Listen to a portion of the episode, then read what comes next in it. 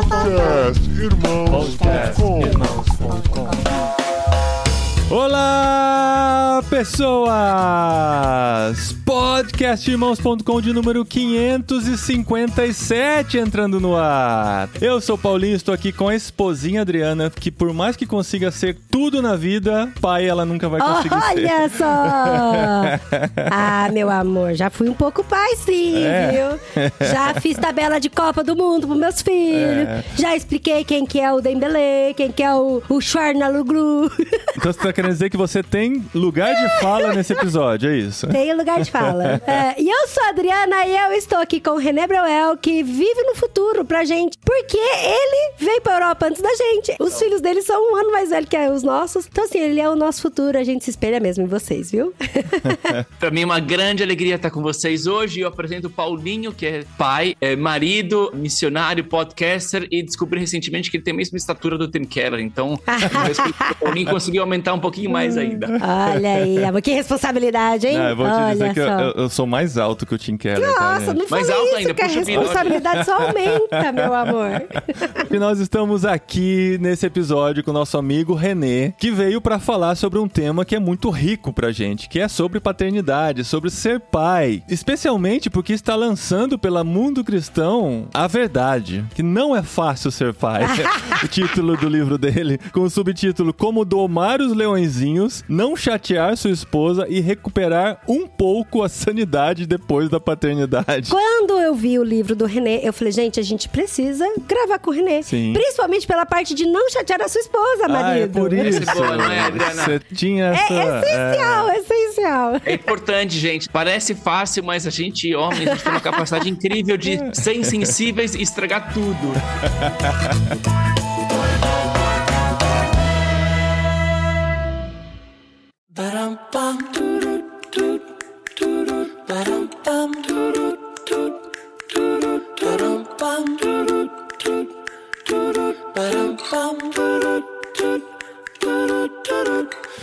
que a gente gravou sobre o Tim Keller, a gente falou dos nossos amigos que estão lançando livros, que é tão gostoso ver isso, né? O Cacau lançando, o Thiago Mello Thiago. lançou no ano passado. E agora o Renê também, nosso amigo, missionário da Cepal também, vive na Itália com a, a Sara, sua esposa, e seus dois filhos, Mateu e Pietro, com uma grande experiência já tanto de Europa quanto de filhos. E a gente chamou ele aqui pra gente conversar um pouquinho sobre esses temas. É, porque aqui o podcast a gente faz isso, né? A gente acaba chamando os amigos pra gente aprender com eles, né, amor? Então a gente usa aqui pra fazer uma terapia, pra fazer pergunta, É. pra tirar dúvida. Pra mim é gostoso porque o- a convivência com vocês, você foi lá desde de- de- Brasil, São Paulo, São Bernardo, enquanto Cepal, é aqui por aqui, né? É. Uma alegria estar junto. A gente entrou na Cepal meio que juntos, né? Nós somos a nova geração da Cepal, lembra? Nova geração. Lembro, lembro. Foi uma- um reciclo generacional, né? É, os jovens, né? É uma abertura, é uma alegria como participar e ter outras pessoas da mesma idade que vai construir um outro modelo, né? Do que que é ser missionário, o que é servir É. Deus hoje, que não necessariamente segue os mesmos modelos de antes. Não, e é engraçado que até hoje, assim, os missionários mais antigos que ainda fazem parte da CEPAL, tipo o Oswaldo Prado, o Josué Campanhã, ainda olha pra gente assim com uma carinha de ai, os jovens. Os, e jovens, gente. os jovenzinhos da A Cepal. gente não é jovem, mas não. Ah, mas eu me A sinto gente já tem jovem. filho adolescente. É, quase isso. E é legal, René, também que quando a gente falou de vir pra Espanha, as pessoas entravam em contato com a gente, ah, que legal, vocês estão indo pra Espanha e tal. Sempre indicava alguém, né? E muitas pessoas indicavam, vocês têm que conversar com o René e a Sara, porque eles estão na Itália, sim. podem indicar... Vocês já ouviram falar do É. René e da Sara? Falei, não, a gente já conhece eles há, há um bom tempo, né? A gente já tem caminhado por perto nesses anos de ministério aí e tal. E é legal ver que vocês são realmente referências em missões na Europa, né? Pelo menos pra essa Sim. nossa geração, assim, de missões que vocês têm feito aí. Tem sido muito legal. A Sara envolvida em tantos movimentos aqui pela Europa. Você também muito dedicado aí à igreja italiana, né? Isso é tão legal, porque assim, a gente sempre fala, né, que vocação tem muito a ver, pessoa com pessoa, tem muito a ver com o seu relacionamento com Deus mesmo. Mas a gente aqui também, eu e o Paulinho, a gente sentiu no coração que é pra gente estar entre os espanhóis, na igreja espanhola, pra gente falar do amor de Cristo pros espanhóis. Não que a gente não queira queira estar com os estrangeiros ou não queira estar dentro de uma comunidade brasileira aqui. Mas a gente escolheu e a gente quis estar entre os espanhóis. Tanto que a gente aqui, a gente não escuta outro idioma na, na rua, a gente escuta o Tá espanhol. e a gente ouviu muito isso de vocês também, que vocês estão dentro da comunidade italiana e tudo com os italianos também. E isso é muito gostoso. Ah, eu acho que porque hoje em dia, né, a gente consegue estar num país e viver com a cabeça no outro, né? Com tudo que tem online, É. ou as pessoas que a gente faz aqui, a gente foi bem intencional e de tentar fazer mais relacionamento com os italianos e aqui. Claro, tem umas amizades com, muita gente, outras pessoas, né? Mas acho que faz muita diferença depois com o jeito de pensar, de falar, que, que trabalho que você consegue fazer. É uma disciplina que vale a pena. Principalmente os primeiros anos, né? E a vantagem da gente gravar, né, no mesmo fuso horário é que eu não preciso ficar acordado até tarde da noite pra falar com alguém no Brasil. Apesar de que você ficou acordado até tarde ontem. Ontem sim, mas hoje não. Ó, escuta aí o podcast Guilt Pleasure. Bom, né, Paulinho? Estamos aqui de manhã, tranquilo, tomamos um café. É, olha só, tomar um Isso é café e já verdade. estamos gravando. Isso é Criança na muito bom. escola. Criança, né? Tudo de bom, né? Mas, Renê, lançando um livro na Mundo Cristão sobre um tema que, assim, entre os temas que eu imaginava que você poderia escrever, eu acho que eu não colocaria esse no top 5, assim. Não que eu não admire você como pai, mas, assim, por tantas coisas que você tá envolvido, né? Com a igreja local, com os ministérios, com missões e tal, com teologia. Aí, de repente, lançando um livro sobre paternidade e pelo tanto que a gente conseguiu ler do livro, né? Que a gente não tem ele físico aqui, a gente tem acesso ao manuscrito, digamos assim, do seu livro. É uma leitura muito gostosa e a gente ficou muito feliz de ver em você esse talento de colocar em palavras essa faceta da sua vida também, que é o ser pai, né? Inclusive, ó, chega a dizer que o livro do René é uma armadilha. Porque você pega e fala assim: ah, vou sentar ali no sofá pra dar uma folhada, e você não vai folhear, você vai ler. Não tem como pular as palavras. Sim, Você começa pulando, falando: não, pera, volta, deixa eu ler tudo, porque tá, tá muito envolvente, sabe? Então é muito gostoso. Bom, era o objetivo, Dri, fico feliz. Que legal. E você comenta, né, no livro, que quando você. Já tô acelerando um pouquinho, depois a gente volta, né? Mas quando você tinha um bebê em casa, você falou, agora eu vou poder ler histórias pra ele. E a primeira coisa que você pensou foi em comprar o, o livro ilustrado do Senhor dos Anéis. e a Crônicas de Crônicas de. Nárnia. Agora sim vou poder ler pros meus filhos, né? Muito bom. Isso já indica que você tem um gosto muito bom pra leitura, parecido com o nosso. É, A é intenção era boa, mas eu percebi que eu comprei 10 anos cedo demais. E no começo era só historinha de animais e tudo É. mais. Agora eu tô lendo Narnia com eles. Agora eles têm 11, 13 anos. A gente tá lendo Narnia um capítulo a cada noite. Tem sido bem legal, mas no começo não era isso não. Eu li a Nárnia, eu já falei isso no podcast várias vezes, mas eu li a Nárnia pro André, o nosso mais velho, quando ele tava na barriga da Dri. É verdade. Porque diziam que era importante, importante, sim, existia alguma teoria de que se a criança desde a barriga já começasse a ouvir o ritmo da leitura É é e tal, ritmo, isso de né? alguma maneira entraria na, na mente. Faz dele. sentido? Não, é isso Então mesmo. eles leram, o, o André ouviu Crônicas de Nárnia de dentro da E barriga. depois, quando nasceram, você leu Hobbit, lembra? E eu fiquei O lá, Hobbit, gente. quando o menino pequeno. nem é. entende. Ah, o André, com 12, já leu todo o Senhor dos Anéis. Nossa, já que gravou bom. com a gente É. sobre o Senhor dos Anéis. Eles curtem legal. bastante. Tudo porque você leu quando eu estava grávida, né, amor? Exatamente. Você viu como funcionou? Mas eu acho que isso entra no tópico de não chatear a esposa. Porque É. eu queria que ele estivesse do meu lado e ele lendo pra mim também era muito Conversando com a barriga, né? Aquela coisa, né? Conversa com seu filho na, sua barri- na barriga e tal, né? É, no começo eu achei aquela coisa muito boba. Fala, com o que, que eu tô cre- falando aqui, né? Se sente meio babaca assim.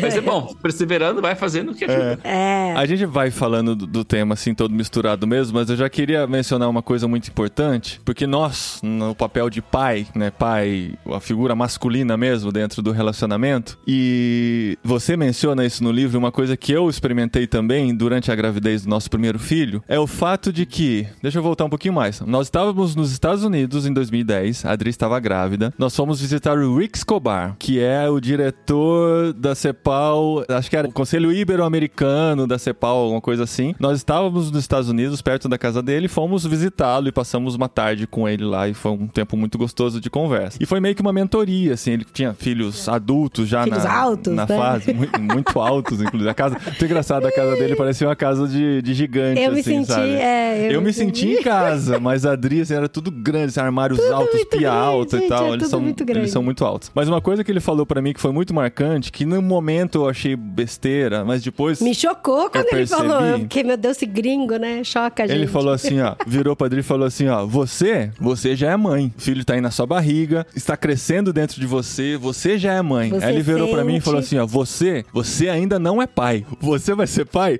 quando você pegar seu filho no colo. E eu falei assim, não, como que eu não sou pai? Meu bebê tá crescendo aqui junto comigo, tal, mas é pelo sentimento mesmo, né? Quando a gente pega no colo, aí assim cai a ficha de fato, né? Você é. entende de fato, agora eu sou pai, né? Eu estou carregando um bebezinho no colo, um, um, um ser que até agora era só teoria para mim, ou só fotografias toscas de ultrassom, mas agora é uma realidade. Mas para Dri isso já era desde antes, né? Então esse sentimento é muito diferente, apesar de não sabermos como é o sentimento da mãe, a gente percebe que é bem diferente pro pai, né? Eu acho que isso é muito verdade, Paulinho. Kisa, eu vi que eu tava tendo o meu processo meu e que era diferente da Sara. É quase como suas entranhas trabalhando, ter lidar com os medos, lidar com resistência emocional, crise, né? Vou, sei lá, vou perder minha juventude, uhum. vai mudar a minha vida, o casamento e todas essas coisas, né? E parte do que eu quis escrever era porque, sabe, eu, eu queria escrever algo que não era viesse só da minha cabeça, sabe, ler um monte de livro, absorver informação, sintetizar e escrever algo, né? Mas que passasse pela tua vida, né? Então, as suas crises, as suas dificuldades e por causa disso que eu quis escrever, achei que não ia ser um bom pai, não estava pronto. Eu falei, puxa, eu preciso refletir sobre isso. E aí comecei a escrever um pouco para mim mesmo e quem sabe possa ajudar outras pessoas também. Ah, oh, que legal. E é legal porque é isso mesmo que você falou, é a sua história, né? É tudo, é o que você viveu, o que você passou, as suas lutas. E cara, eu achei tão legal, eu tava comentando com o Paulinho ontem, e eu falei, eu acho que eu nunca vi uma narração feita por pai. Porque pra gente mulher, as mulheres estão tá reunidas conversando, e de repente alguém fala, ah, porque meu parto foi assim. Ah, é? Porque isso aqui. Aí conta tudo seu parto. Aí a mulher conta, outra conta, outra e conta. E a gente fica lá só ouvindo, né? Ninguém pergunta. E pra você, Paulinho, como é que foi? como foi? Não é importa, o pai é só um.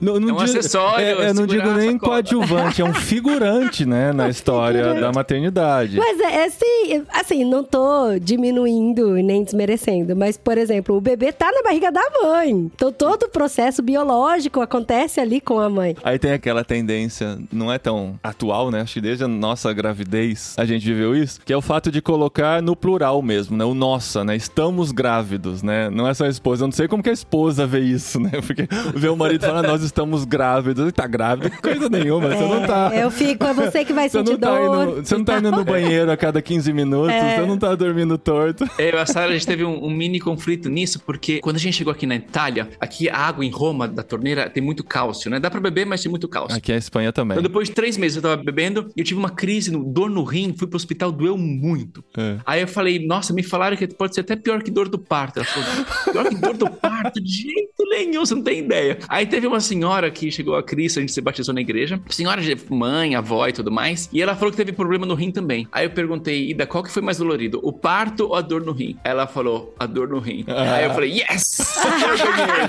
Olha só. E o pior é que a dor do rim você não tem uma recompensa no final, né? É ou mais ou menos. Às vezes, às vezes você tem um filhinho, né?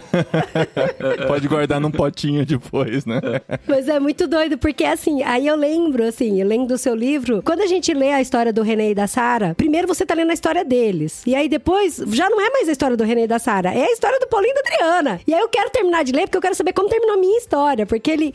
a gente é inserido tão forte no seu livro que você vê a sua história ali. E aí eu, eu comecei a relembrar como que foi o parto, como que foi a minha gravidez, como que a gente contou, como a gente descobriu e tudo. E foi muito gostoso a gente poder relembrar tudo isso também, né? E aí a gente vê que eh, sempre tem aquelas duas colunas, né? Da expectativa e a realidade. Que a gente também passou, e eu acho que quase todo pai passa também, né? Qual que é a expectativa disso e a realidade? Como é que foi, né? É, porque é aquilo, né? Não adianta, por mais livros que a gente leia, por mais histórias que a gente ouça, e a gente leu bastante mesmo, a gente tentou se preparar muito, conversou com muita gente, ouviu muitos conselhos e tal, mas nada nos prepara de fato para o momento de carregar o filho no colo pela primeira vez, ou pro desafio que é de ter uma vida refém a você, né? A sua mercê. Eu comentava sempre pra dia o nosso refémzinho no banco de trás, né? refém, Porque né? se a gente não Tadinho. levar, ele não vai. Se a gente não alimentar, ele não come. Se não trocar a fralda, ele não vai ficar limpo, né? E é. essa responsabilidade de ter uma vida aos seus cuidados é algo que é só mesmo tendo essa experiência de fato, né? Mas é importante, eu acho que a gente mencionar aqui que assim, existem muitas pessoas que ou vão decidir não ter filhos ou vão querer muito ter um filho biológico e não vão conseguir conseguir por diversos outros fatores, né? E você até chegou perto, né, de cogitar a questão de não conseguir realmente gerar filhos biológicos, né? Como é que foi esse sentimento para você? É, não, boa pergunta, Paulinho. Eu tentei pensar nisso, né? Bom, um porque foi parte da minha jornada de eu no começo tinha as minhas reações masculinas e falar, ah, não sei se eu quero ter filho, vai atrapalhar a carreira e tudo oh. mais, né?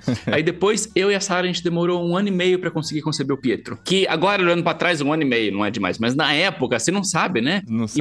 Parecia uma coisa eterna, falar, cada mês é um ano, né? É, é altos e baixos a cada mês e, e, alguns você leva bem, alguns não e tudo mais. E aí no, livro eu quis também fazer um capítulo sobre, eu queria escolher duas histórias femininas e de adoção. Uma é uma amiga que nossa aqui em Roma que nunca conseguiu ter filhos e depois adotou duas meninas depois de 10, 12 anos tentando e foi muito difícil. E outra a minha cunhada que ela teve um filho, aí teve câncer e não conseguiu ter o segundo filho, e acabou adotando uma menina. Então acho que pra gente pensar, né, porque a paternidade, a maternidade é muito legal viver e é uma coisa coletiva e a gente conseguir caminhar como irmãos e irmãs na fé, né, com pessoas também que às vezes casais que não tiveram ou não vão ter filhos, pessoas que não casaram ou terminou o casamento e tudo isso, tentar ser sensíveis, né, e pensar em todos esses casos. É, a gente já gravou um episódio sobre adoção aqui, a gente faz uns três anos, a gente promete a segunda parte que está engatilhada.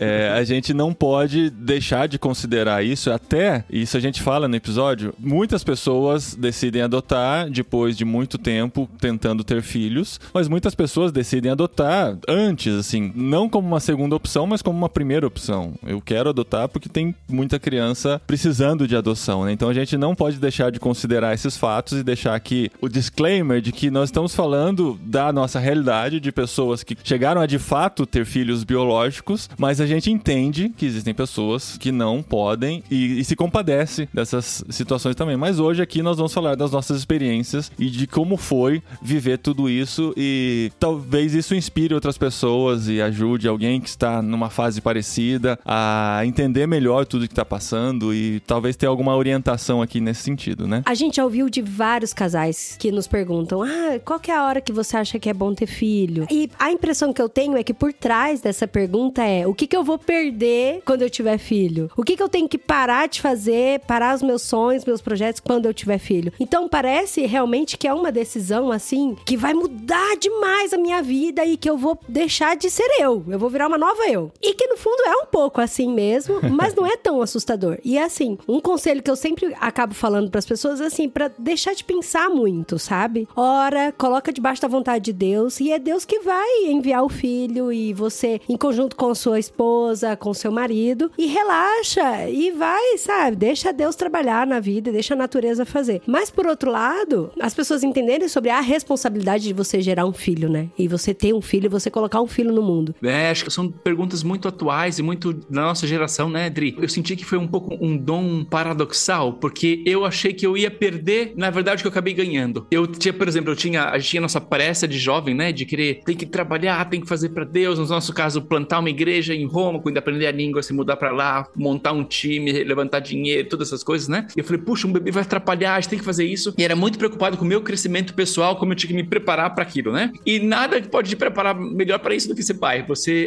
levar na cabeça, você ficar esgotado. Tem que pensar com sono, né?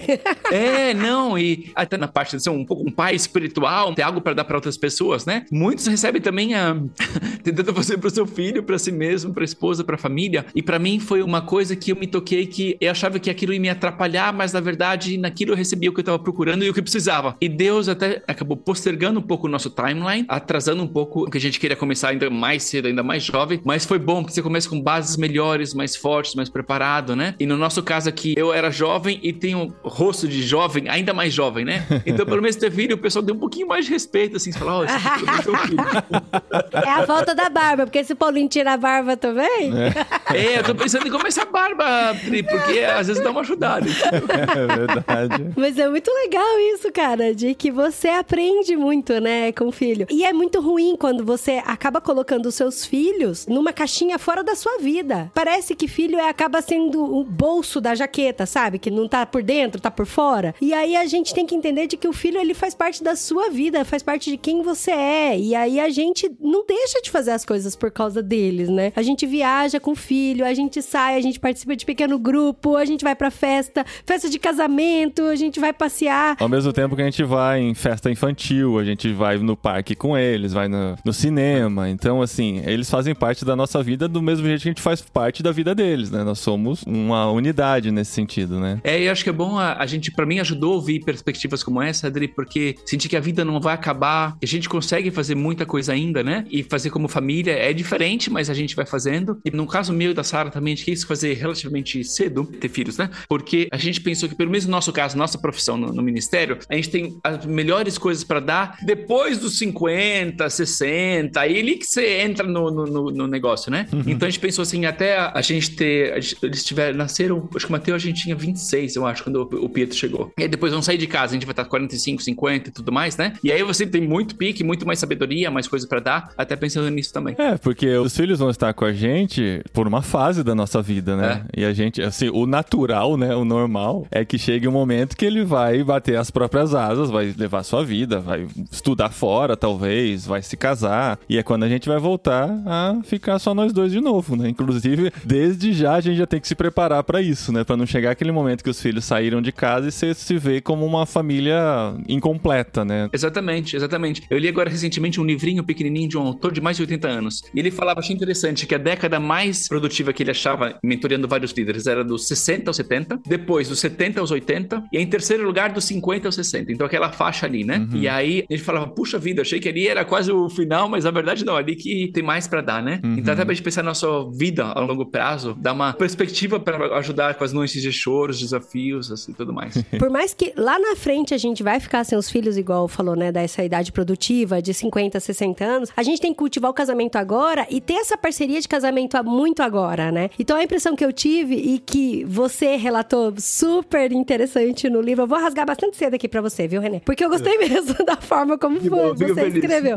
De que você tinha um, pensamento de como que era a paternidade, a Sara tinha um pensamento de como era a maternidade e naturalmente, como isso biologicamente é diferente pro pai e pra mãe, quando o filho nasce, vocês têm que se ajustar e entrar no mesmo caminho e caminhar juntos. E eu sei que agora a gente tá em 2023, isso já é muito mais comum do que antigamente. O pai tá muito mais ativo, o pai dá banho, o pai troca fralda, o pai faz um monte de coisa junto. Mas a gente sabe que antigamente não era assim e muitas vezes a gente viu qual foi a colheita do fruto, né? Dos filhos acabarem pedindo mais opinião para as mães, de querer estar tá mais perto. A mãe é aquela figura de conselho, aquela figura de bondade, aquela figura de carinho e o pai acaba sendo aquela figura mais de proteção e segurança. De autoridade. Mas de autoridade, exato. Não faz isso, não põe o pé no sofá que seu pai tá chegando, essas coisas, né? Corre pro banco que o pai tá chegando, sabe? E agora a gente não, a gente 2023, há também 11 anos atrás, 13 anos atrás, quando os nossos filhos nasceram, com o pai muito mais ativo no nascimento do filho, o filho vê isso muito junto, né? Que o pai também tem sensibilidade, que o pai também é fonte de carinho, é fonte de amor, também é cuidado, não é só segurança e proteção que ele também pode encontrar na mãe, mas também tem essa sensibilidade. Por que, que eu tô falando isso? Porque no seu livro eu percebi que como vocês dois estavam se ajustando para entrar nesse caminho e para criarem os dois juntos, esse companheirismo vai durar para sempre. Quando os meninos saírem de casa, vocês vão ter esse companheirismo. E é muito legal que você tinha um conflito muito interno. E é uma confusão deliciosa essa narração, porque você fala como você, e aí tem o senhor sensível, que é você também, e tem o senhor macho, que é você também. E aí você entra nesse conflito de falar: olha, você tem que ser o macho para dar segurança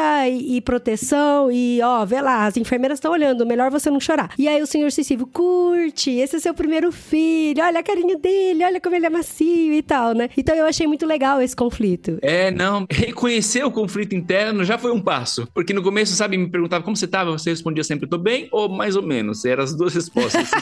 mais ou menos, é ótimo. Entendeu? Porque a próxima pergunta já seria sobre a mãe, né? Então não, nem, nem, adiantava muito a gente dar muitos detalhes sobre nós, que ninguém tava de fato interessado, né? É, é verdade. e aí já reconhecer que eu tinha um conflito interno, fala, puxa vida, tem essa coisa. Aí comecei a pensar a respeito e ver essas vozes, esses debates, porque a gente acaba absorvendo papéis da sociedade, né? Absorvendo estereótipos culturais, que esse homem é, sai do caminho porque é a mulher que sabe, ela que faz, você vai só atrapalhar, né? A coisas assim. Para mim foi um processo já, reconhecer que tem, já foi um passo. Aí depois começar a pensar de externalizar e conversar com a Sara. Eu entrei num momento de crise e falei, puxa, agora a gente vai ter filho, a gente vai ter que ir pro modelo tradicional, você cuida e eu dou uma ajuda, né? E aí a gente tá toda aquela conversa e é um conflito matrimonial que eu coloco no livro, mas depois acaba bem, né?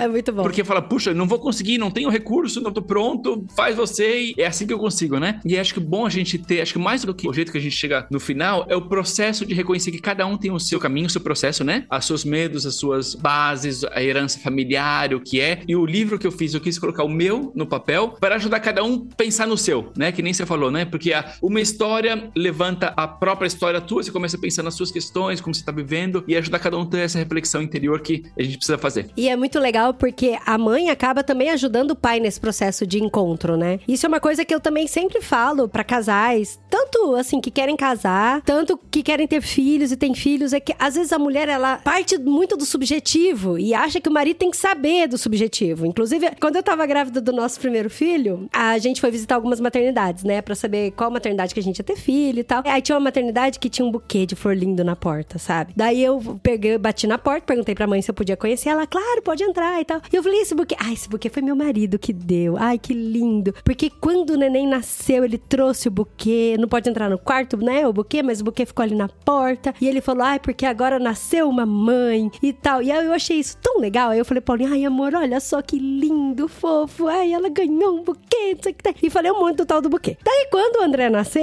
eu não ganhei o buquê. ele tava super emocionado. Ele olhava pro André com uma cara, ele ficou muito catatônico, assim, sabe? É sério, ele fazia uma cara. E agora, lendo seu livro, eu entendo um pouco também por que, que ele tava com essa cara. E ele tava com essa cara olhando pro André e ele ficava, meu Deus, minha responsabilidade, é o nosso refém.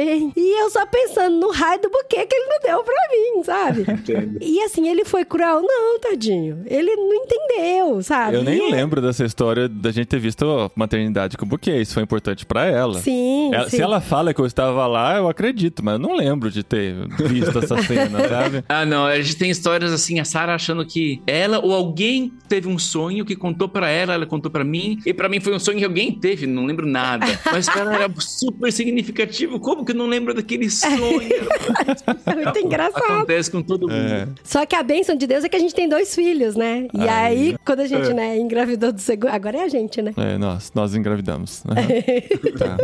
Do segundo, eu falei, amor, dessa vez eu quero um buquê. Você traz o buquê pra mim. Aí você falou de jeito muito mais explícito, ele pegou, o homem precisa de clareza. É é isso claro, aí. é. Só que aí foi muito surreal, porque daí quando o Daniel nasceu, eu tinha certeza absoluta que ele não ia trazer o buquê. Porque ele tava viajando. E ele chegou duas horas da manhã. E do aeroporto, ele foi pro hospital, onde eu tava com o Daniel. E ele me chega com um buquê lindo, maravilhoso. E eu Uau. fiquei, como você comprou um buquê às duas horas da manhã em São Paulo? Bom, Paulinho, bom. E eu não É, sei, gente, eu Até não sei hoje até hoje. Até hoje. O Daniel tem 10 anos. Amor, me conta. Não. Eu não não. sei onde ele comprou esse buquê Não até pode, é hoje. segredo. Esse é segredo, esse eu vou, eu vou guardar. É, até pensei, como que ele conseguiu? Olha só. Duas horas da manhã. Descobri a dica. Não, e eu cheguei num voo internacional Hã? no aeroporto e duas horas da manhã e consegui Ah, foi um Tree, buquê você de comprou. flor. Não tem vida, hein? flor. No fazer um outro podcast pra contar essa história. É. Assim, essa história mexe muito comigo, por isso que eu gosto de contar. Porque às vezes a mãe fica assim, ai não, porque ó, ele tem que entender que ele tem que tirar a fralda. Porque assim, eu já acordo de madrugada, três vezes, quatro vezes à noite pra dar de mamar, por que, que ele não pode ficar de manhãzinha com o filho? O marido tem que ter simancol. E, gente, às vezes não é que o marido não tem simancol. Às Não tem, ele- não, o marido não tem esse mancol. tem mesmo, não tem mesmo. tem, velho. Isso é coisa... se- Não, a gente já combinou aqui, ó, não crie expectativas. Sim, sim. Só peça, né? Diga o que você precisa, sabe? Às vezes assim, ah, eu olhei pra você com aquele olhar que você... Eu tenho certeza que você entendeu. Que Eu você não entendeu que entendi. era pra trocar Não. a fralda dele, sabe? E eu, e eu falava com o Paulinho de boa, sabe? Era seis horas da manhã. Às vezes ele falava, nossa, fofa, não dormi nada. Aí eu só dava aquele olhar assim de, você não dormiu nada, querido? Né? e ele, ah, não, já tô indo, você quer também um leitinho e tal? Não, só fica com o André, deixa que eu durmo. E aí eu vi no seu livro que você até escreveu uma parte falando que a Sarah tava lendo um livro sobre gravidez. E aí quando ela tava na parte da contração, você foi ler. Aí você, nossa, como é difícil isso aqui. Aí você Vou ainda- conseguir. então você fala pra Sarah, então eu não consegui terminar de ler o livro. tipo, nossa, que trabalho Ela difícil. fala, que quer fazer a minha teve." parte? Vamos trocar aqui, porque a sua é muito melhor que a minha. Ah, ok. Então, tipo, Não, pode deixar que eu leio, pode deixar que eu leio, sabe? Mas é legal esse companheirismo, né? De você falar, olha, agora você pode fazer assim. E, gente, infelizmente, eu até hoje eu escuto mulheres falando assim: nossa, mas quase não peço coisa pro meu marido, porque ele sempre olha com cara feia. E aí, quando eu peço, ele reclama. E é igual assim, essa coisa da flor. Ele não tinha noção, né, de que precisava. E aí eu falei pra ele, ele trouxe, eu fiquei super feliz. Feliz. Eu não fiquei, ah, você só trouxe porque eu pedi, né? Uhum. Imagina, se eu não tivesse pedido. Não, gente, pelo amor de Deus, vai curtir a flor, sabe? Vai se deliciar nesse momento gostoso dos dois, né? É.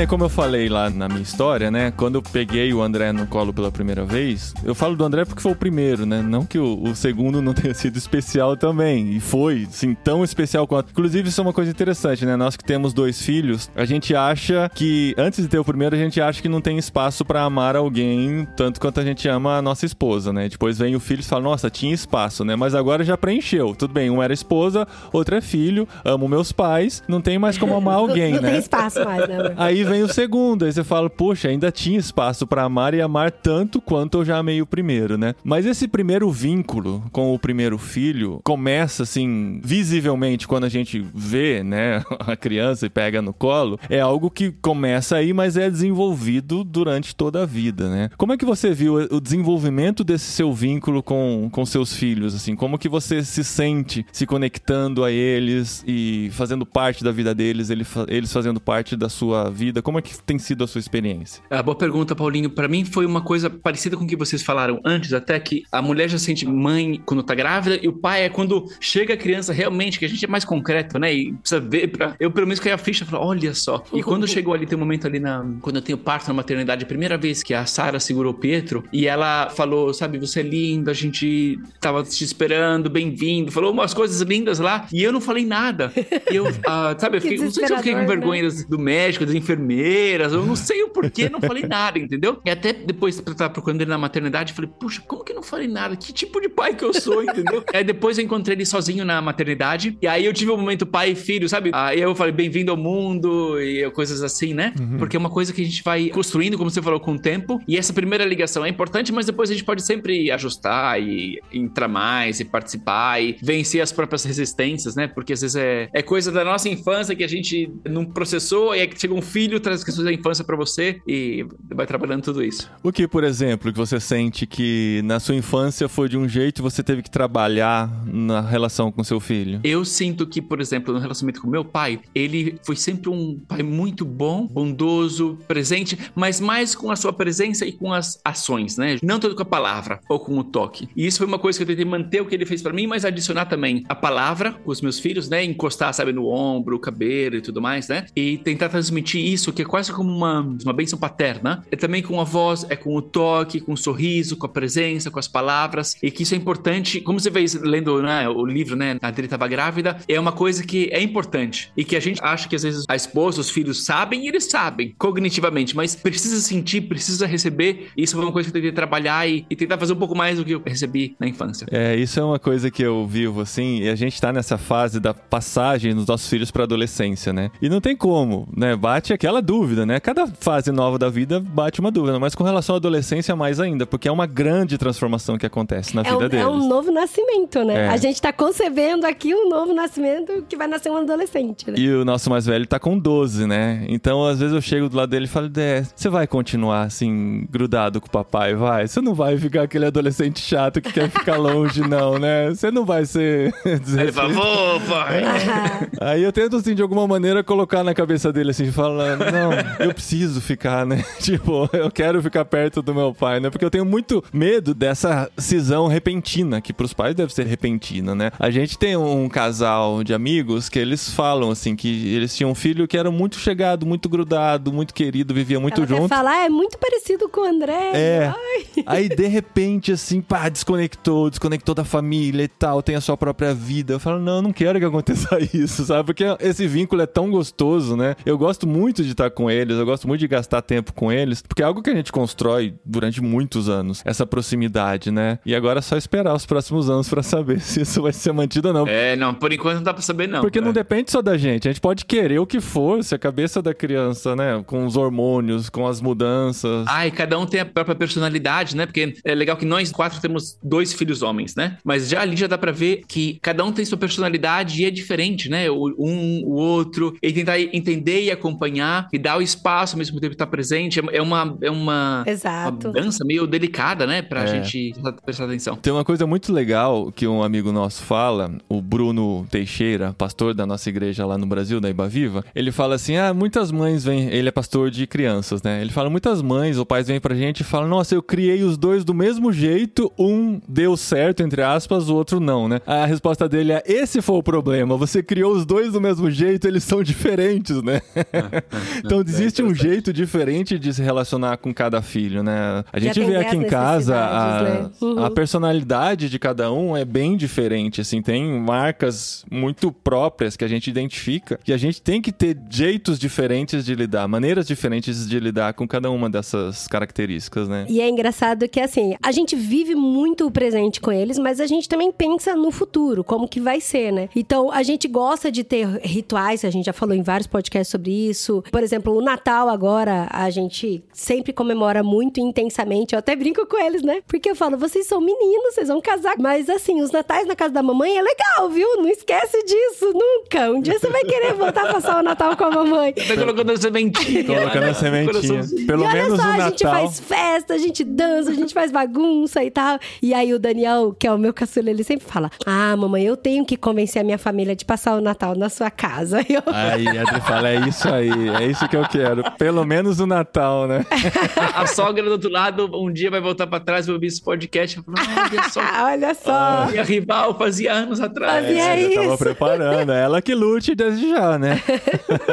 A gente sempre orou com eles, né? Questão de matrimônio e casamento e, e relacionamento. E eles veem muito a forma como a gente lida com eles, né? Então, isso é muito legal quando a gente pensa em paternidade, de que eles vão ser pais. Então, assim, esse podcast também é pra eles, né? E a forma como vocês dois lidam com os filhos, provavelmente vai ser a forma como os filhos vão lidar com os filhos deles também. a- Fazendo Exatamente. ajustes e tal, né? Mas vendo como meu pai fazia, né? Exatamente, eu, eu- eu penso muito que eu tô fazendo agora não é só para meus filhos, é para os meus netos, né? E para depois, porque a gente reproduz o modelo de casamento, modelo de criação de filhos, modelo de comunicação, resolução de conflito. E acho que o esforço que é, acho que é importante é não só porque é a, a situação agora, né? Mas é como eles vão lidar depois com as dificuldades na vida. Eu lembro, por exemplo, uma historiazinha. Um dos meus filhos estava correndo na calçada aqui na Itália e a Itália tem uma filosofia diferente de criação de filhos, né? Ele caiu, sabe, raspou um pouquinho o joelho, assim. E uma senhora falou assim: o menino, Ele bateu, Tipo, era tragédia, entendeu? Ah, Eu- então eu- é daí que vem. Então é daí que vem a reação da minha família quando Nossa. acontece esse tipo É. de coisa. Ah, só É, falta é chamar UTI a família do Paulinho É quando cai. Eu vi que ele não tinha se machucado, não era sério. E eu queria que ele caísse e se levantasse sozinho, sem que eu fosse lá e ajudasse ele, né? Aí ele levantou, deu uma risadinha e continuou E correndo. continua né? correndo. E acho que é o tipo de coisa que a gente quer fazer com os filhos de que são pequenos, mas depois é a atitude de vida, né? Que fica pra vida deles, vai ficar pro casamento deles, pros netos e tudo mais. E por isso que vale a pena a gente pensar e refletir bem como que a gente quer fazer isso, né? Que legal. Esses dias a gente recebeu um casal de missionários aqui, que é o Oswaldo Prado e a Cirlei Prado. Conheço e gosto deles. Ah, eles são muito queridos. E eles têm dois filhos. Um filho mora no Canadá e outro mora na Suíça. E eles estão morando em Portugal. E eles moram em Portugal. E aí o meu mais velho falou: Olha, mamãe, eu acho que vai ser a gente no futuro. E eu... oh, não! Porque pode ser que o Daniel more na China e eu moro na Bélgica e eu filho. É, que legal. Mas o Natal volta em casa. É, exato.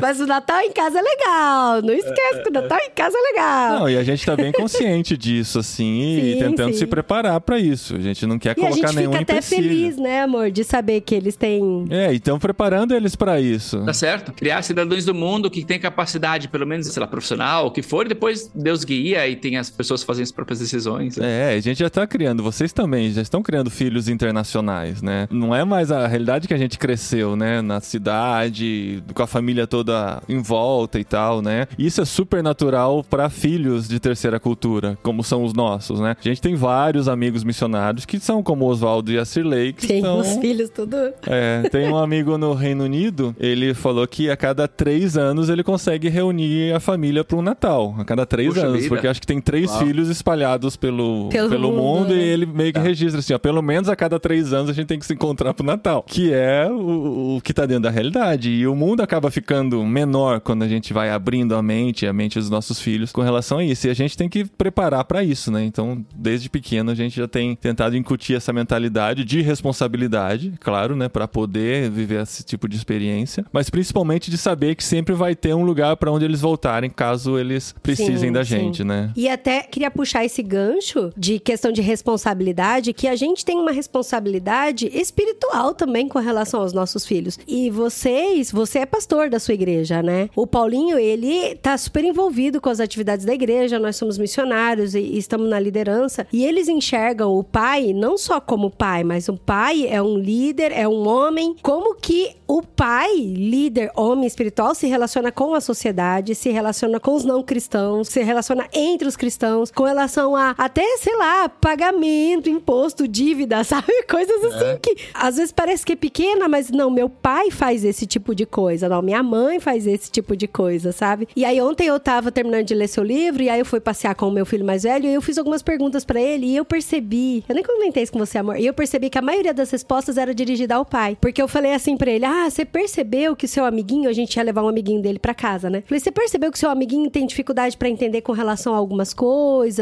porque você faz algumas referências que ele não pega e tal, né? Ele é porque o pai dele não passou Senhor dos Anéis para ele ainda, porque o pai dele não passou Matrix para ele assistir, porque o pai é sempre o pai, sabe? Por mais que esteja junto também, mas é o pai que não passou as coisas para ele e tal. Só que eu nem eu, eu não fico com ciúme, eu falo isso muito pelo contrário, eu falo cheio de orgulho de ver que ele tá olhando pro pai falando: "Cara, que legal, eu quero ser um pai, que eu quero passar a Matrix pro meu filho também e explicar as coisas para ele, sabe? E, e eu olho Python. e eu Monte Python. Assisti Monte Python, Monty Python com eles domingo. Não, que bom, que bom. Ah, o que a gente fez, a gente terminou agora recentemente os filmes do Star Wars, os, os nove, né? Ah, Foi legal. Ah, esse a gente vê todo ano esse aqui. a gente maratona todo, ah, todo ano. a gente tenta ir pegando a cada fase, né? De agora a gente tá um pouco filmes assim, e a gente agora tá tentando fazer viagens físicas. Tipo, tem uma, por exemplo, tem umas trilhas entre umas cidades bonitinhas aqui na Itália. A gente foi, que eles querem, sabe, caminhada, suar, não é mais parquinho, né? Mas a ah, coisa que a família sim. faz exercício em quase um percurso em um família, né? piquenique, né? né? É, esse tipo de coisa vai criando esse laço, né? Essa conexão. Aí, vai criando as memórias, os laços, né? E aí, muitas vezes, assim, por mais que eu esteja junto, eu, eu acompanho, eu oro também, né? Com uma, essa figura materna de mãe, mas muitas vezes eu fico para trás ou fico mais para frente e deixo o Paulinho conversando com eles. Ah, que bom. Sobre essa questão espiritual, sobre o relacionamento deles com Deus e sobre como ele vê. E a sexualidade agora também, né, gente? Estamos entrando na, é na fase. Não começamos a conversar sobre isso agora com eles, mas agora é, o André já está no instituto, né? Que é a, o ensino mais avançado aqui na Espanha e tal. Já está convivendo com outros adolescentes e tal. Então a gente sempre tem que ter conversas nesse sentido e. E saber que o canal tá aberto, né? Exatamente. Pra perguntar, pra falar, e a gente vai tentando sentir qual é a fase certa, né? O que você tá falando agora, a Adriana me lembrou uma conversa que. Até pensando no Tim Keller, porque eh, foi podcast anterior, ele faleceu recentemente, né? Uma coisa que ele falou para mim passar uma vez, ele falou o seguinte: que era como que é? Que a mulher dele falava para ele assim: são três meninos, você tem que fazer, você tem que disciplinar, e jogava coisa pra cima dele, né? É. E que era bom que ele quis transmitir isso para chamar o homem, né? A responsabilidade do homem e não deixar. Porque eu, pelo menos, sinto que, sabe, oh, às vezes minha esposa faz melhor, quem sou eu? Não consigo, né? Uhum. E a gente acaba com o homem se retirando e aí perde a riqueza do papel que a gente tem que estar lá também. Nossa, já ouvi muito isso mesmo. E inclusive até da própria mulher falar: não, tem alguns assuntos eu falo porque, ah, ele não, não sabe falar direito, ele é muito grosseirão, muito bruto. Então eu tenho meu jeitinho e eu acho que a forma como eu falo, ele entende melhor. Eu falo, mas aí você tá tirando o papel do pai nesse momento. Exatamente. E é ruim, porque aos poucos a gente vai tirando o papel do pai. Quando você vê, o pai tá só sustentando a família, é o que senta no sofá, abre o jornal, sabe? Abre virou... jornal, não, né? Sim, virou é um, pai é um, de anos é um, 70.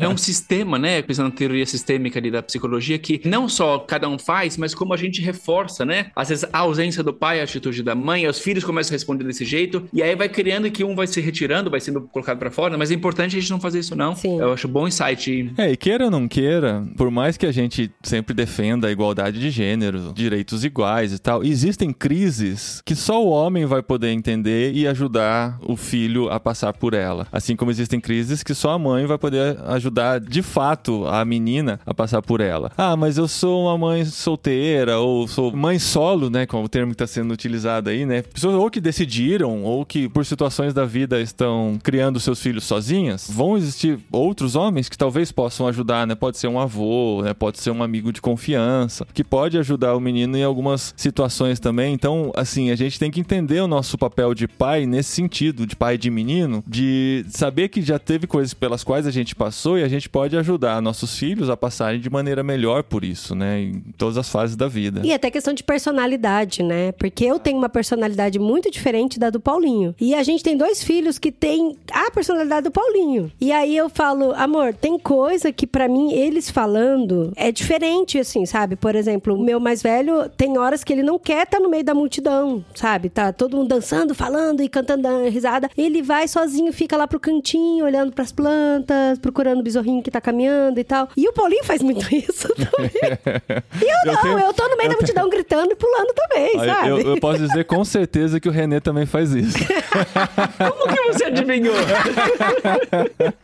e tá lá contemplativo. Uma vez era aniversário do Paulinho. Eu entrei no quarto pra pegar alguma coisa e ele tava sentado na cama, assim. E eu falei, amor, cara, que tá fazendo aqui? A ele, gente muita precisa. Gente, muita gente. Precisa de um break mental, né? Precisa, cara. Não dá, não dá. Começa a dar uns tilt no cérebro. Eu aprendi, às vezes, em festas eu vou no banheiro, não porque eu preciso ir no banheiro, mas pra ver se ele encontra alguns minutos tranquilos lá. E... nada, é e volta a entrar com mais pessoas. E assim, se não tivesse eu aqui e nosso filho fosse assim, né? Se eu fosse diferente, nosso filho fosse assim, talvez a gente não entendesse. Esse menino tem algum problema. Não, ele não, tem que aprender a ficar no meio das pessoas. Não, é personalidade, é normal isso, é uma característica. Ele fala, mamãe, tem horas que as pessoas me cansam.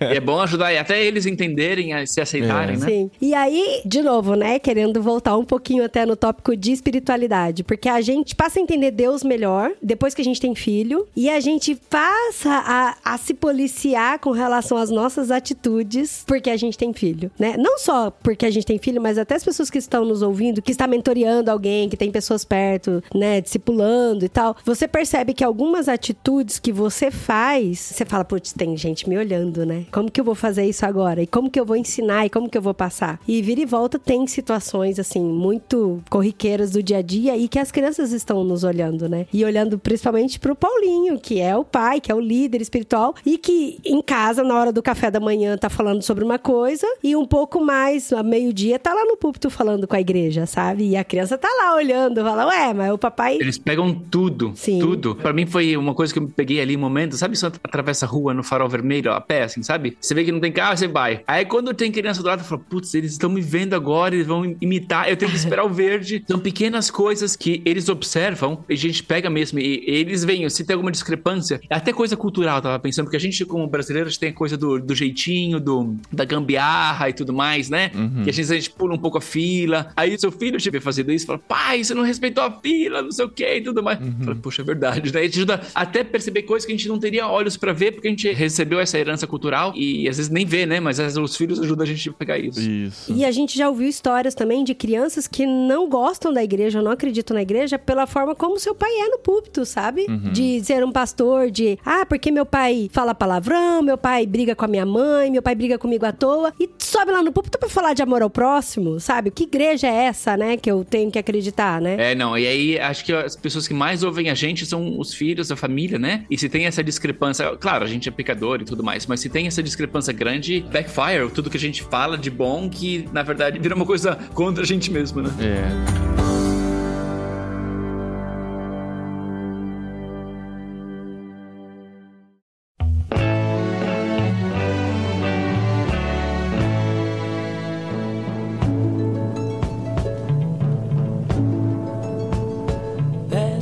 Mas aí, falamos bastante do primeiro filho e depois veio tudo de novo com o segundo filho, né? A Adri compartilhou com você, Renê, e é um vídeo que, assim, acho que há uns 10 anos nos acompanha, assim, e geralmente no Dia dos Pais eu gosto de revê-lo porque eu me emociono. que é um vídeo da Coca-Cola Argentina. Eu vou colocar no Instagram de irmãos.com. Acho que não vou ter problema de direitos autorais, talvez por causa da música. Enfim, vamos ver se, se eu consigo colocar no Instagram durante essa semana lá de irmãos.com um vídeo de propaganda de Coca-Cola, Coca-Cola Coca-Cola Stevia, acho que é Coca-Cola Coca Life. É, Coca-Cola Verde lá da. Que eles lançaram uma fase. Acho que não, não, acho que eles lançaram. Acho que não vingou, né? Não vingou. Mas a propaganda fala muito comigo, principalmente para nós que temos dois filhos, né? De toda a transformação que acontece na nossa vida com bom. o primeiro filho, como parece que é o fim do mundo, né? A gente vê pelas reações do pai durante aquela propaganda, com uma música maravilhosa do Gees ao fundo, até que chega o momento de receber a notícia de que viria um segundo filho. E eu vou deixar, não vou contar o que acontece para as pessoas irem lá no nosso Instagram para verem. É bem feito. Em um minuto eles transmitem muitos momentos, emoções. É muito bem feito. É. É muito E qual que bonitinho, né? foi a sua sensação do segundo filho? Pra mim foi. Eu tinha essa pergunta que você falou: será que eu vou conseguir amar um outro filho tanto quanto o primeiro, né? E no começo eu não sabia re- responder, mas depois de algum tempo, porque naquele ponto o Pietro tinha um ano e meio, o Mateu nasceu, e demorou alguns dias ou semanas, porque assim, você tem que construir, sabe, o, o laço, as memórias e tudo mais, mas aí, ó, claro, ama muito e, e o Mateu até a personalidade dele que eu gosto muito, me identifico e, e é muito legal. Mas tem essa pergunta no começo, né? Mas eu acho que pra gente a gente vive com menos crise, porque já passou pela uma crise já anterior, sabe, de saber como dar de comida, pôr pra dormir e tudo mais. Fica muito mais relaxado e se consegue curtir mais até. Primeiro você tá muito preocupado e no segundo você consegue curtir mais, até ter mais presente, ser mais light nesse sentido. Você acha que você errou mais com o Pietro e conseguiu fazer melhor com o Mateu? Você tem essa sensação ou não? Ai, eu não gosto dessa palavra, você errou, mas... É uma boa pergunta, não saberia te responder. O filho que eu deixei cair no chão, quando ele tinha um mês de idade, foi o Mateu, foi o segundo. É. Nossa, que aflição, porque tava aquela, Meu sabe aquelas coisas meio canguru que você coloca assim, né? E eu coloquei ele, ele passou entre eu e o canguru e caiu no chão, bum, da altura do meu peito. Eu falei, que que eu fiz? Corri pro pronto-socorro, ainda bem que era um tapete grosso em casa, fizemos raio-x e tudo, e não tinha dado nenhum problema, graças a Deus. Mas foi o segundo vídeo que eu deixei cair. Não sei se eu me distraí, eu achei que ia dar certo, ele, pum, caiu no chão. Teve gente que deixou também aqui em casa, né? Eu aqui em casa deixei. não, lá em Vinhedo. É. Quem? O Daniel? Ah, é? O André é o mais velho. Que caiu do trocador? Caiu do trocador. Caiu do trocador. Ele caiu do trocador. Mas, gente, foi quando ele aprendeu a rolar. Olha só, Ei, que a primeira legal. vez que ele rolou foi pra cair do trocador. Só que ele não caiu do trocador direto no chão. Ele foi se embolando nas toalhinhas dele e caiu. Tá. E eu também afoguei ele na banheira. eu tava ali distraída, lavando o bumbum dele e tal. A hora que eu levanto o pobre, Tava com a boca dentro da água. cheio de É, sabão. nenhum pai é perfeito, é o que acontece Por isso mesmo. que eu falo, não é errou. Não, errou. é, é que tem duas coisas, assim. ó, Com o primeiro, você não tem experiência, você só tem. Ah, é, o- muito bom. A As gente informações. tem, é. Aí você erra, não tem como, com muita coisa. A gente leu muitos livros, né, amor? Só que aí o segundo, você relaxa, aí você erra porque você relaxou também, né? Tipo, Tem é, os dois lados. o segundo cair do seu colo porque você já tava mais assim, Ah, já ah, sei como não é que morre Ah, já fácil. sei, é assim, é.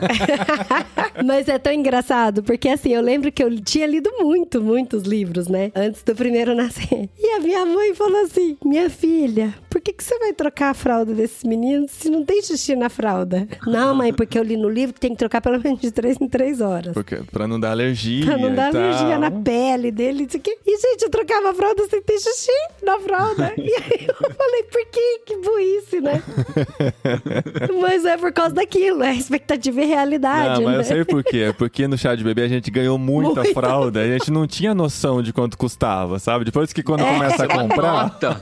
É uma nota. É. Quando eu parei de comprar fralda, eu falei, puxa, no meu budget aumentou. Tem. Nossa, é. É, porque pra, pra você foi igual a gente, né? Uns quatro anos comprando fralda, mais ou menos. Quatro anos de fralda. O é. tempo todo.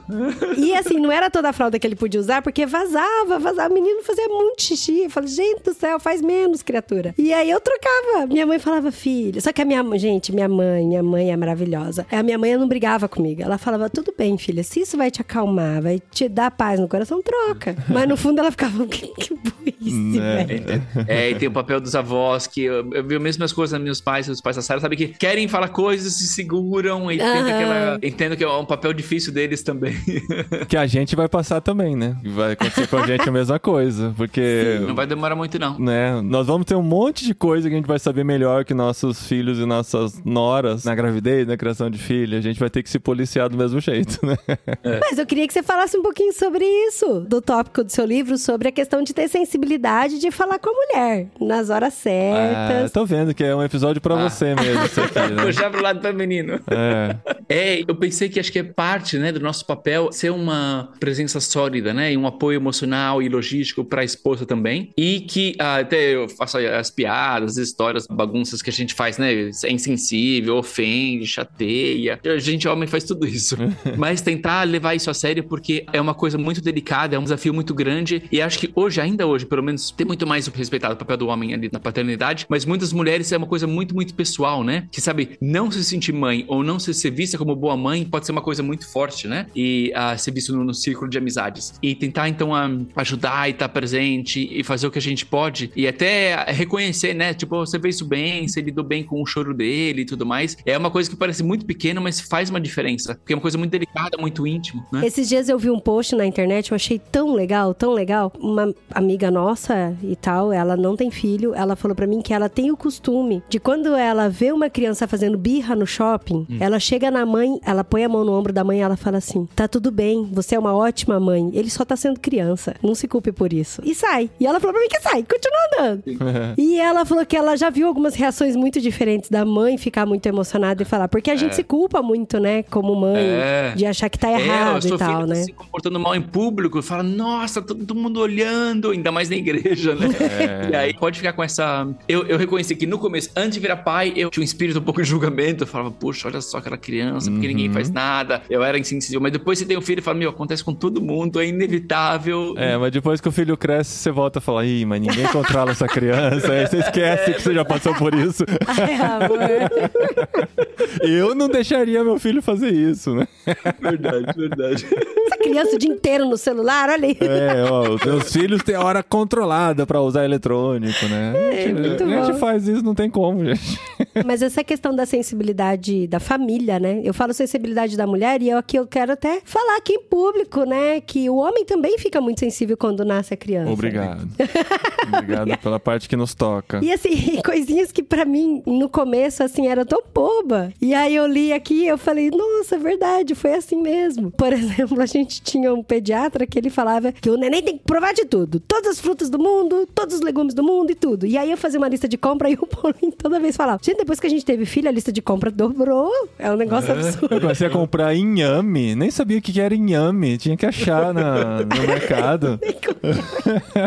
e como que eu sei que o inhame tá maduro? Não tá, né? Ele ficava, você vira, amor, sim. sabe? E aí é, é coisa que ele ficava, nossa, Dri, mas precisa mesmo, essa lista de compra gigante e tal, né? E a gente, mulher, a gente acaba perdendo a paciência, né? Com algumas perguntas, né? Que vocês homens fazem. Hum. Mas também lembrar de que é sensível pro homem também e que é tudo muito novidade para ele também, né? É, e esse espírito de apoio, né? De parceria, de sentir um time nessa, né? Porque é fácil na tensão, no cansaço emocional, dormir pouco e tudo mais, a gente começa a ver um outro como adversário, né? E sim, falei, eu sei sim. fazer, eu você e tudo mais. Ah, porque você dormiu mais essa noite que eu, porque... É, e ficar contando isso e, claro, a gente quer ser equilibrado e tudo mais, mas ver um outro como aliado e o filhinho como inimigo... A culpa é mas é, mas se vir como aliado, né? Enfrentando a mesma coisa junto, é uma pequena coisa, mas faz uma boa diferença. Sim, sim. Outro dia eu vi no Instagram uma imagem de um amigo meu falando assim, porque tá frio no Brasil agora, né? E assim, ah. frio sem filhos. Aí o casal, aí tem assim a televisão Netflix, um balde de pipoca, queijos ai, e ai, vinhos e um sofazão. Ai, aí tem frio com filhos, aí um termômetro, um inalador, um monte de lenço de papel. e um monte de coberta e bichinho de pelúcia espalhado pela casa. E aí ele fala, mas eu não troco por nada no mundo os meus filhos pra é. ter frio. É, que legal. É muito bom porque a gente passa as fases da vida, a gente tem que reconhecer que são fases e que não necessariamente uma é melhor que outra, uma é mais divertida que outra, são fases diferentes, né? Eu costumo sempre dizer, né? Quando a gente pensa que o casamento vai mudar a nossa vida, ele muda, é verdade, ele muda muito a nossa vida, mas ter filhos muda ainda mais do que o casamento muda a vida de um solteiro. E não quer dizer que muda para pior. Para mim sempre foi melhorando. Para mim sempre é foi verdade. melhorando. Eu nunca voltaria para a fase anterior assim arrependido de ter chegado nessa assim, né? Tanto que a gente nunca nem usa a frase, né? Ah, porque se eu não tivesse filho, eu é, faria. Se eu não tivesse filho, se eu fosse solteiro, eu faria tal coisa, sabe? Eu não sou solteiro, eu tenho filhos e isso é a maior bênção. São as maiores bênçãos que eu posso ter hoje na vida, né? Então assim, temos, são parte da nossa vida, essa é a nossa realidade, a gente vai desfrutar da melhor maneira, sabendo que não é só, né? Desfrutar, mas é também a responsabilidade de criar uma vida, de colocar nos caminhos, né? De passar o que é de bom, de valor para essas novas vidas que estão junto com a gente. Mas a recompensa é muito grande, né? É. Quando a gente vê os nossos filhos evoluindo, quando a gente vê eles superando seus medos, suas frustrações, seus limites, né? E professando a fé. Isso é muito bonito de ver que eles falam: "Nossa, mamãe, é isso que a gente tem que fazer. É isso que a gente faz pelos nossos amigos. É assim que a gente fala do reino de Deus, né? E é muito legal, é muito, é muito emocionante. Muito legal, Renê. Que gostoso ter essa conversa com você. É um assunto que a gente gosta muito de falar, né? Porque faz parte da nossa vida, não tem como, é 24 horas. Mesmo quando eles estão na escola, a gente tá aqui pensando neles e se preparando pra tarde que vai ter com eles, né? E, enfim, a nossa vida é integral, vivendo por nossos filhos. É muito bom a gente poder conversar sobre isso e gostoso demais saber que você publicou um livro sobre isso com essa sua experiência, para inspirar muita gente, para ajudar quem tá no meio da, da tempestade, né? Para ajudar a entender melhor seu papel como pai. Recomendo a todos os pais, seja de crianças pequenas, sejam de crianças maiores. Acho que lembrar de todas essas experiências é muito gostoso. E obrigado por compartilhar isso com a gente, René. A alegria foi minha. Muito obrigado por estar com vocês aqui no podcast. Admiro muito, muito o trabalho de vocês, como missionários na Espanha, como família, como exemplo de dinâmica, né, de casal e, e família, né, como a gente estava falando, com podcast. Eu acho muito legal e, e obrigado pela oportunidade de estar aqui junto com vocês. E, gente, olha só, pra mulherada é muito natural o desabafo, você tá junto, buscar grupo de apoio e tal. Mas pro homem não é tão natural. Mas eu queria encorajar os homens mesmo. Falem mais sobre a paternidade entre vocês. Discutem, conversam, aprendam, né? Eu acho que é tão gostoso quando a gente aprende um com o outro. E o livro do René me trouxe muito isso. Eu acho que eu nunca ouvi um pai relatando como que foi o parto da sua esposa. E é legal. Tragam isso pras rodas de conversas também. O ponto de vista masculino é bom também, é importante também, né? e Renê, para adquirir o livro, então, é, ele já está na Amazon, né? Então, se as pessoas quiserem comprar pelo nosso link, até nos ajuda, não vai pagar mais caro por isso, mas acaba vindo uma comissãozinha pra gente aqui também, irmãos.com. O link está no post que desse legal. programa. Ou digita no navegador irmãos.com/barra Amazon. Qualquer coisa que comprar lá, vem uma comissãozinha pra gente. De vez em quando chega umas surpresinhas do fim do mês, a gente fala: Ô, oh, alguém comprou alguma coisa boa esse mês. Opa! opa, vou fazer também, fazer também. Tem livro físico e tem no Kindle. E tem também. o Kindle. Então, para quem está fora do Brasil, né, tem a opção do Kindle também para ler essa história tão gostosa, tão emocionante do René que compartilhou com a gente aí um pouquinho da sua vida e da sua paternidade. Ai, gente, você conhece algum paizinho novo aí? Também presenteia, que vai ser legal, viu? Verdade. Vai ser uma experiência interessante. Para os que estiverem grávidos, no plural. ah, guarde! que horror! Grávidos, atrapalhados, em crise, é. o que for. Qual é o famoso conselho, né? Ele sempre brincando que o pessoal dá. Aproveita ah, pra dormir. gente, que horrível. Esse conselho é horroroso. Como se o mundo fosse acabar. Mas curtam, curtam cada fase. É muito importante. E os seus filhos vão perceber quando você, você está tá curtindo, curtindo, ou quando eles estão sendo um fardo na sua vida, né? É. Obrigado. Minha alegria foi minha, pessoal. Obrigado. Valeu.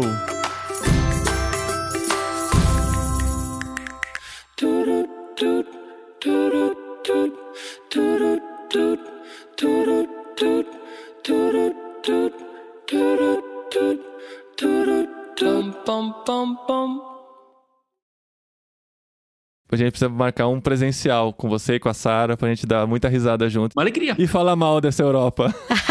que horror! É, não, vamos, vamos, vamos, porque seria, seria interessante, né? Porque são a perspectiva de morar aqui, ser missionário, questões culturais. Sim. E eu acho que é bom porque a gente tem uma geração nova de missionários que a gente pode construir um outro modelo que pega as forças do anterior, mas Sim. leva ele mais pra frente, né? É. Acho muito legal. Afinal, nós somos filhos deles, né? Então a gente tem uma responsabilidade aí de continuar esse legado. é, verdade, verdade.